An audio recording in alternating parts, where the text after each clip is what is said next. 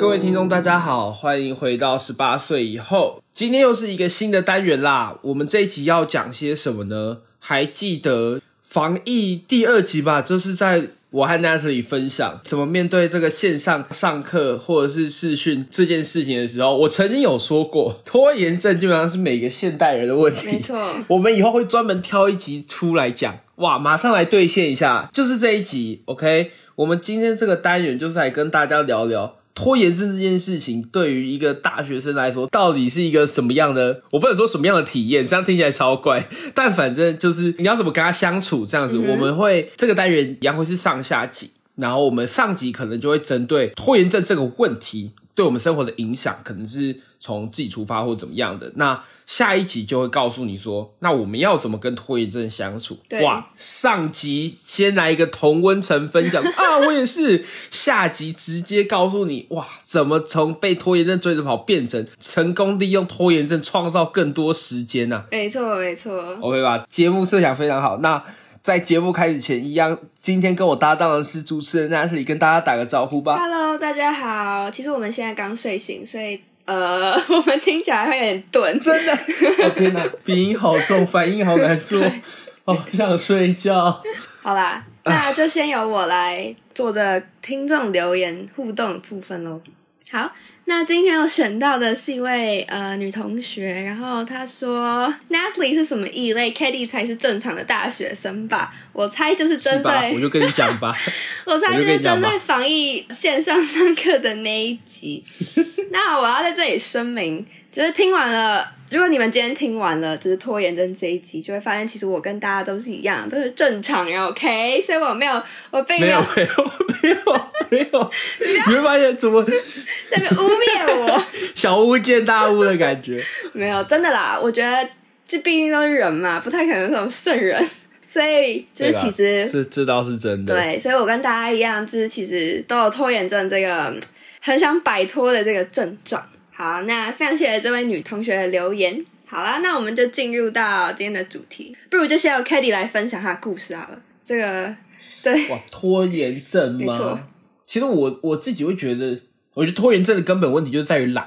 其实你知道，人有时候就是会不想做事情，吧因为对，就是懒呢。就是我现在不急着做，或者怎么样。就当然我知道有很多人是喜欢未雨绸缪，或者是提前谋划。就是你可能今天是一个 maybe 下个月一号。要交的一个 project，你今天就是 maybe 你提前一个月开始准备，这样子你就一个很从容的可以解决嘛。我跟你讲，我也会有这个心态，我觉得这是很正常的。通常这个心态发生在什么时候？就是 maybe 是我刚拿到这个作业，然后我有一段时间闲的时候，我说，哎，因为你知道大学的作业可能。就是他其实一开始会给你 outline 嘛，就是他会给你整个课程的 schedule，所以其实有一些作业，maybe 他会跟你说，假设今天刚开学，二月多，以这学期来讲好了，二月三月的时候，然后你可能四月底的时候要交一个算是 maybe 三千字的报告好了，那他就给你这么长一段时间准备，这份报告其实也不需要真的听过上课内容，就是你其实现在就可以开始做。我通常这个时候就会想说，哎，要不要我这个周末就先来做一下好呢？好，我就有这个想法。到了那个周末的时候，我想说，干，我神经病，我现在来做这干嘛？哎，真的太早太早。然后我就说，好，那我可能就是比较靠近的时候开始做啊。那比较靠近开始做会遇到什么样的麻烦？就假设今天就是我刚刚 deadline 四月中，好，现在四月初了，剩两个礼拜了，一定要开始做了吧？一定要开始动工了吧？但是。动工这件事情其实需要花很大决心的，不管做任何事情都好，就是我自己觉得很需要一件很 urgent 的理由去把这件事情处理掉，不然你根本就懒得处理啊。就是你可能也没有办法专心，就你可能打个五百字，然后或者是你才刚开始想，你就忍不住拿你的手机一直玩，就是你会你会一直分心，你会一直分心，一直分心，一直分心，然后你就会觉得哦，做这件事情好没效率，还是我明天再做好了，留给明天的自己。又有一个理由。我觉得这是拖延症最最最最最最明显状态，然后这其实可以反映在各式各样的方面啦，maybe 是课业，或者是我觉得还有一个很值得一提的例子是生活上的拖延症，就通常是我妈叫我去干嘛的时候，我都会说哦，好啦，等一下，等一下，这样子，这个算吗？这个算吗？这个算拖延症吗？还是这个只是懒得听妈妈讲话？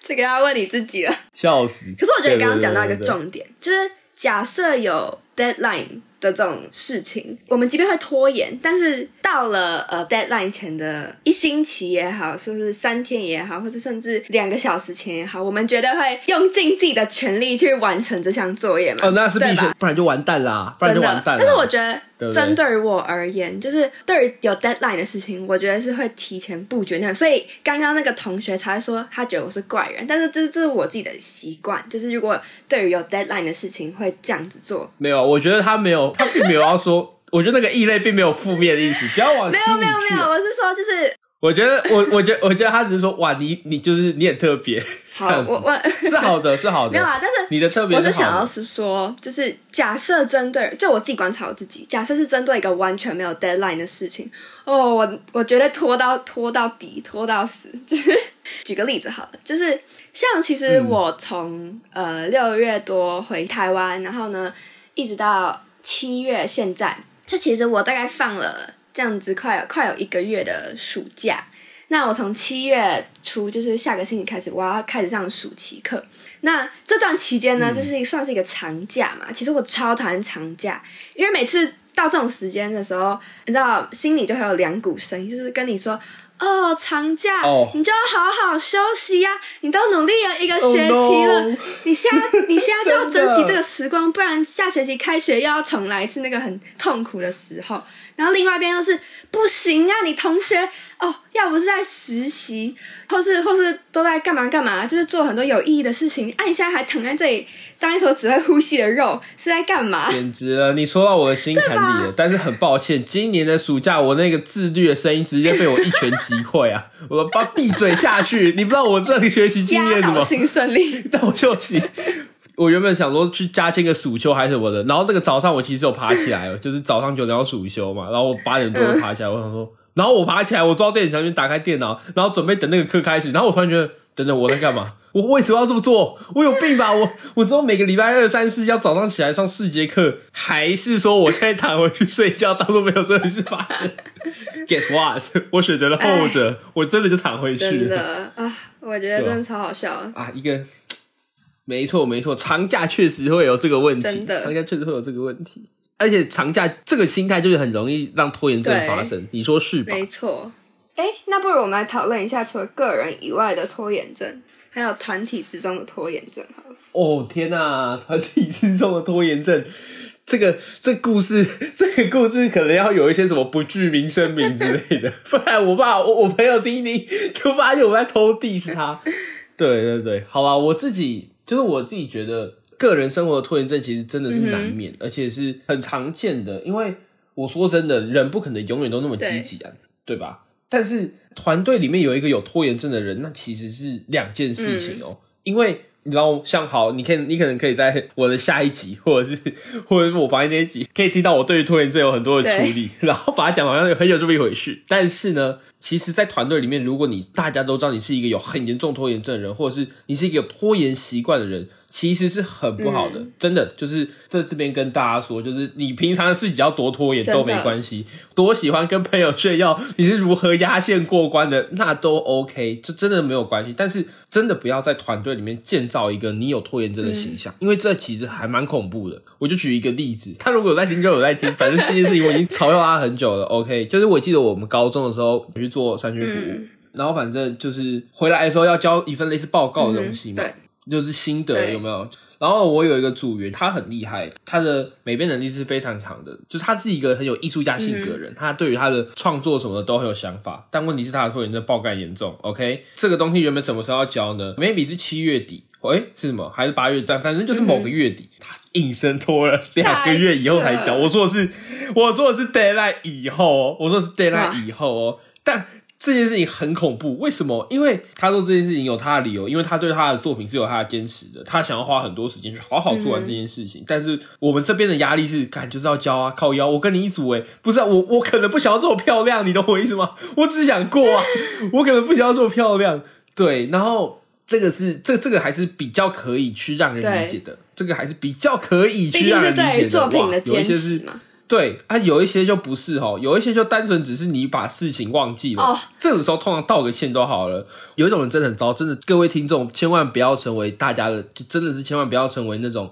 就假设你今天答应了某个工作，嗯，然后就是进度其实已经快到了，然后其实假设我是你组长好了，我一定就会大概每过几天，我就说哎做的怎么样，就是去关心一下你的进度。然后然后 然后妈每周跟我说什么哦，我大概做的差不多了，哦我做的差不多，我做的差不多。然后呢，真的快到 deadline 的时候，真的快到 deadline 的时候，就是因为其实其其实你那也知道吧？为什么要提醒你？因为我也知道你有拖延症，就像我也有一样，我就是要让你有一个警惕，这样你就会开始做一点点事情。我每次抠你的时候，你就去做一点点事情，那之后事情就不会变得很多。啊，你如果每次你的组长都都抠你的话，然后那你就随口敷衍，然后说哦哦，我做的差不多了，哇，真的拖延症下来的时候，哇，我还记得我还记得，真的是心跳加急的过程，因为东西就是要完成啊，然后他他可能会完不成的，那现在要怎么办？一定是大家一起帮他嘛，请大家一起帮你做这件事情。说真的，就是如果大家都是朋友，我们就是真的是拿以后会拿这件事情来嘲讽你，就像那个山区服务的朋友一样，但是。如果今天只是 maybe 是一个公事关系，或者我们其实没那么熟，哇，那这件事情真的很扣分，我会觉得超扣分，不管男女都好。给人的感觉很没有 sense。我自己会觉得拖延症最可怕的地方就是，第一个是就是这是他的缺点，拖延症 讲到他有优点，我现在已经讲出优点给你。